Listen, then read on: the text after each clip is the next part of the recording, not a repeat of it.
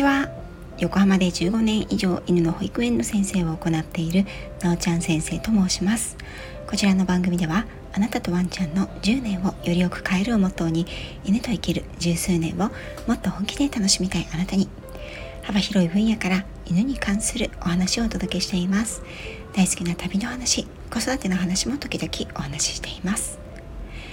今月10月25日水曜日の夜19時45分から21日まで。犬の噛みつきを本気で考えるセミナー。第2回。愛犬を噛み犬にさせない。大切な3つの方法について。オンラインでズームセミナーを行います。ご興味ある方は是非お問い合わせください。さて今回は子育て犬育てのテーマでお話をしていこうと思います。このテーマは子育てと犬育て両方経験をしてきた私が子育て犬育てに共通することここは違うなということを独自の視点でお話ししていくシリーズになっています。今回のお話は子育ても犬育ても一人でやるもんじゃないいつか良くなるは一体いつなんだというお話です。生まれたばかりの赤ちゃんを育てるということは想像するよりはるかに難しかった。これは私が先日10歳になったばかりの息子の産後すぐに感じたことでした。少し私自身の産後のお話をしていきたいと思います。いつの間にか私は大人になり自分の好きな人と家庭を築き自分の好きなことを仕事にして会社を設立し自分の好きな時間に好きなことをしていました。大人になってからそんな時間を過ごしていた私に赤ちゃんはまさにカルチャークラッシュディープインパクトビッグバンが一斉に起こったようなものでした。何一つ思い通りに何一つ予定通りに何一つ自分のしたいことがしたいタイミングでしたいようにできない。息子はなかなか一人で寝ることができず常に抱っこをしていないと泣き叫ぶタイプの赤ちゃんでした。産院を退院し1ヶ月近い実家暮らしの後自宅に戻った私に突きつけられたのはコミュニケーションが取れない赤ちゃんとの何一つ思うようにうまくいかないストレス満載のワンオペの日中でした。当時旦那さんは朝早くから夜遅くまで出勤だったので日中はひたすら赤ちゃんと2人。一日が長かったです。麺類を食べることヨガをすること。横になって昼寝をすること読書をすることこれらはすぐに諦めました。私は犬の要求吠えや泣きそれにはなるべく答えないということを犬のトレーナーとして叩き込まれてきたのでどうして赤ちゃんの要求にすぐに応えてあげないとならないのか最初は理解ができず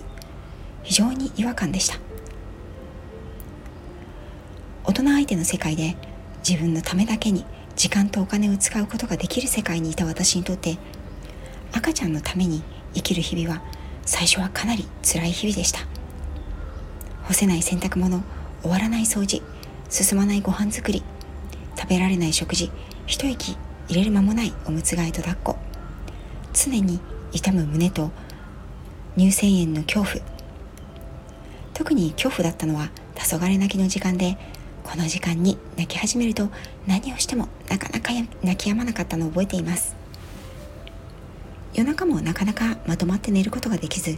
寝ない我が子を夜中に抱っこしながら町内をうろうろしたことを泣きながら子守歌を歌っていたことを今でも思い出してます。あの当時スタイフがあったらよかったな。その時に思ったのはいつこんな辛い日々から解放されるんだろう。早く仕事に戻りたい。大人と話をしたい。ということでした。今考えれば軽い産後うつ状態だったのかもしれませんね。だからこそ私はちょくちょく現場に顔を出しましたし産後3ヶ月で現場に復帰しました。近いところに親もいて親はしょっちゅう手助けに来てくれました。職場も近いし旦那も協力的なのにこんな風に感じてしまう。私自身を責め翌日仕事なのに明け方まで泣き叫ぶ寝ない我が子に苛立ち泣き声で張る胸の痛さにも泣きました。この状態が本当に一人で長く続いていたらきっとこのポジティブモンスターの私でさえ精神的に追い詰められていたかもしれません。ギャーギャー泣いている息子をベビーカーや抱っこ紐で入れて歩いている時すれ違う年配の方に「あらあら大きな声で泣いて可愛いわね。今が一番いい時期ね。大丈夫大丈夫。すぐ大きくなって手がかからなくなるんだから」と言われるたびに「そうじゃないんだよ。今私寝たいんだよ。今私はラーメンが食べたいんだよ。そのうち良くなるじゃなくて今何とかしてほしいんだよ」と心の中でイライラしたことを思い出します。こんな記憶子育て経験のある方々ありませんでしたでしょうか？実は育児ノイローゼというのは子育てに限ったものではありません。犬育ても全く同じように育児ノイローゼ状態に陥ってしまう飼い主さんはいらっしゃいます。子犬は可愛くてふわふわで柔らかくて癒しの存在ということを夢見て飼ったはずなのに甘噛みとはいえ流血するほど噛みつかれる。服や家具カーテンやソファなどの布製品革製品はビリビリに破かれる。そこかしこでおしっこやうんちをまき散らかされる。日中仕事をして疲れて帰ってきたらうんちを踏んでまみれながら吠えている子犬のシャンプーからしなくてはならない。夜遅くまでまたは夜明けとともに吠え続ける。どうしたらいいのか分からず感情的に叱りつけたり物を投げてみたり体罰めいたしつけを行ってみたりそしてそんなご自身に自己嫌悪を感じたりこんなはずじゃなかったという思いに頭を抱える飼い主さんは確かに多くいらっしゃるんです。たかが子犬のことなのにそんな悩むことないでしょ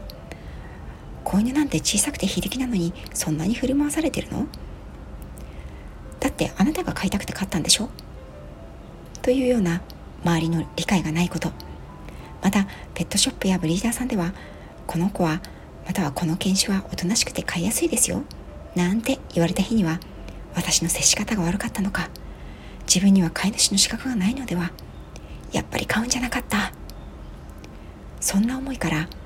実はペットショップやブリーダーにお金はいらないからこの子を返しますという方も少なからずいらっしゃるんです。そしてこれは間違いなく飼育放棄につながります。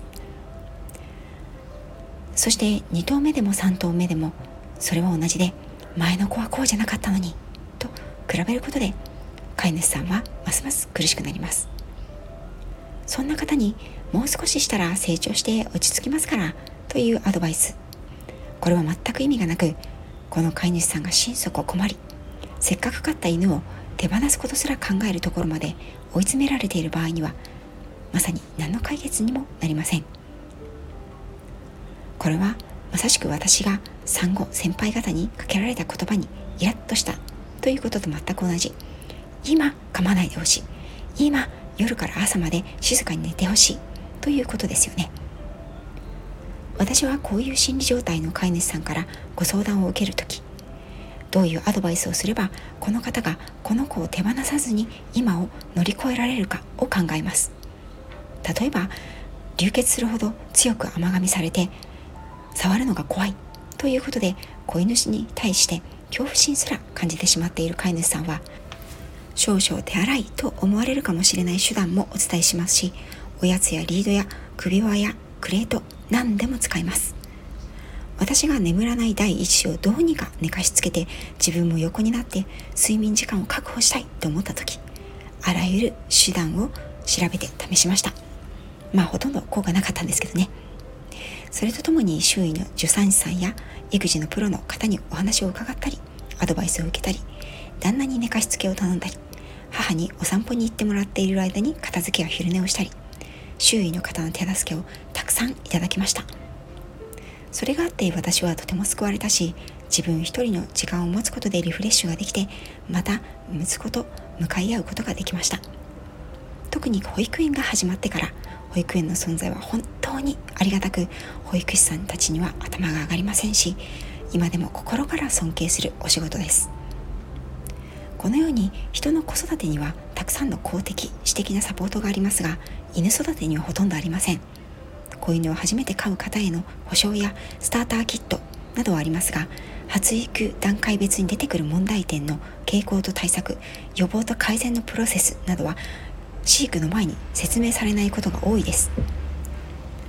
飼い主さんにとって犬は家族で我が子という方が多いです。親となった人への親としての心構えや情報はたくさん与えられて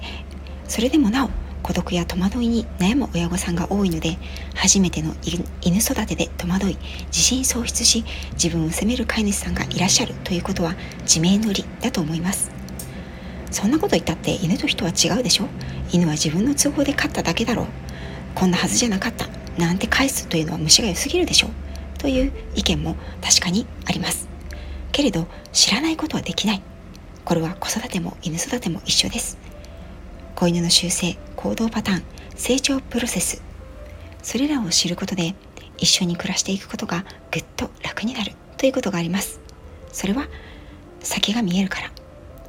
いつまでこの辛い生活が続くんだろうという先の見えない不安が子育てを犬育てを不安で悩み多いものにしていきます。先が見えるということは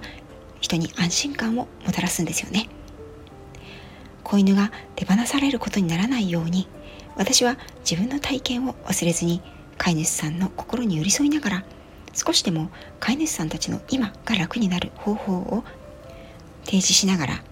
その先の明るい未来をワンちゃんたちと描けるようにアドバイスと寄り添いを続けていきたいと思っています。いかがでしたか？子育てを犬育て。一人ではやるもんじゃないと私は思います。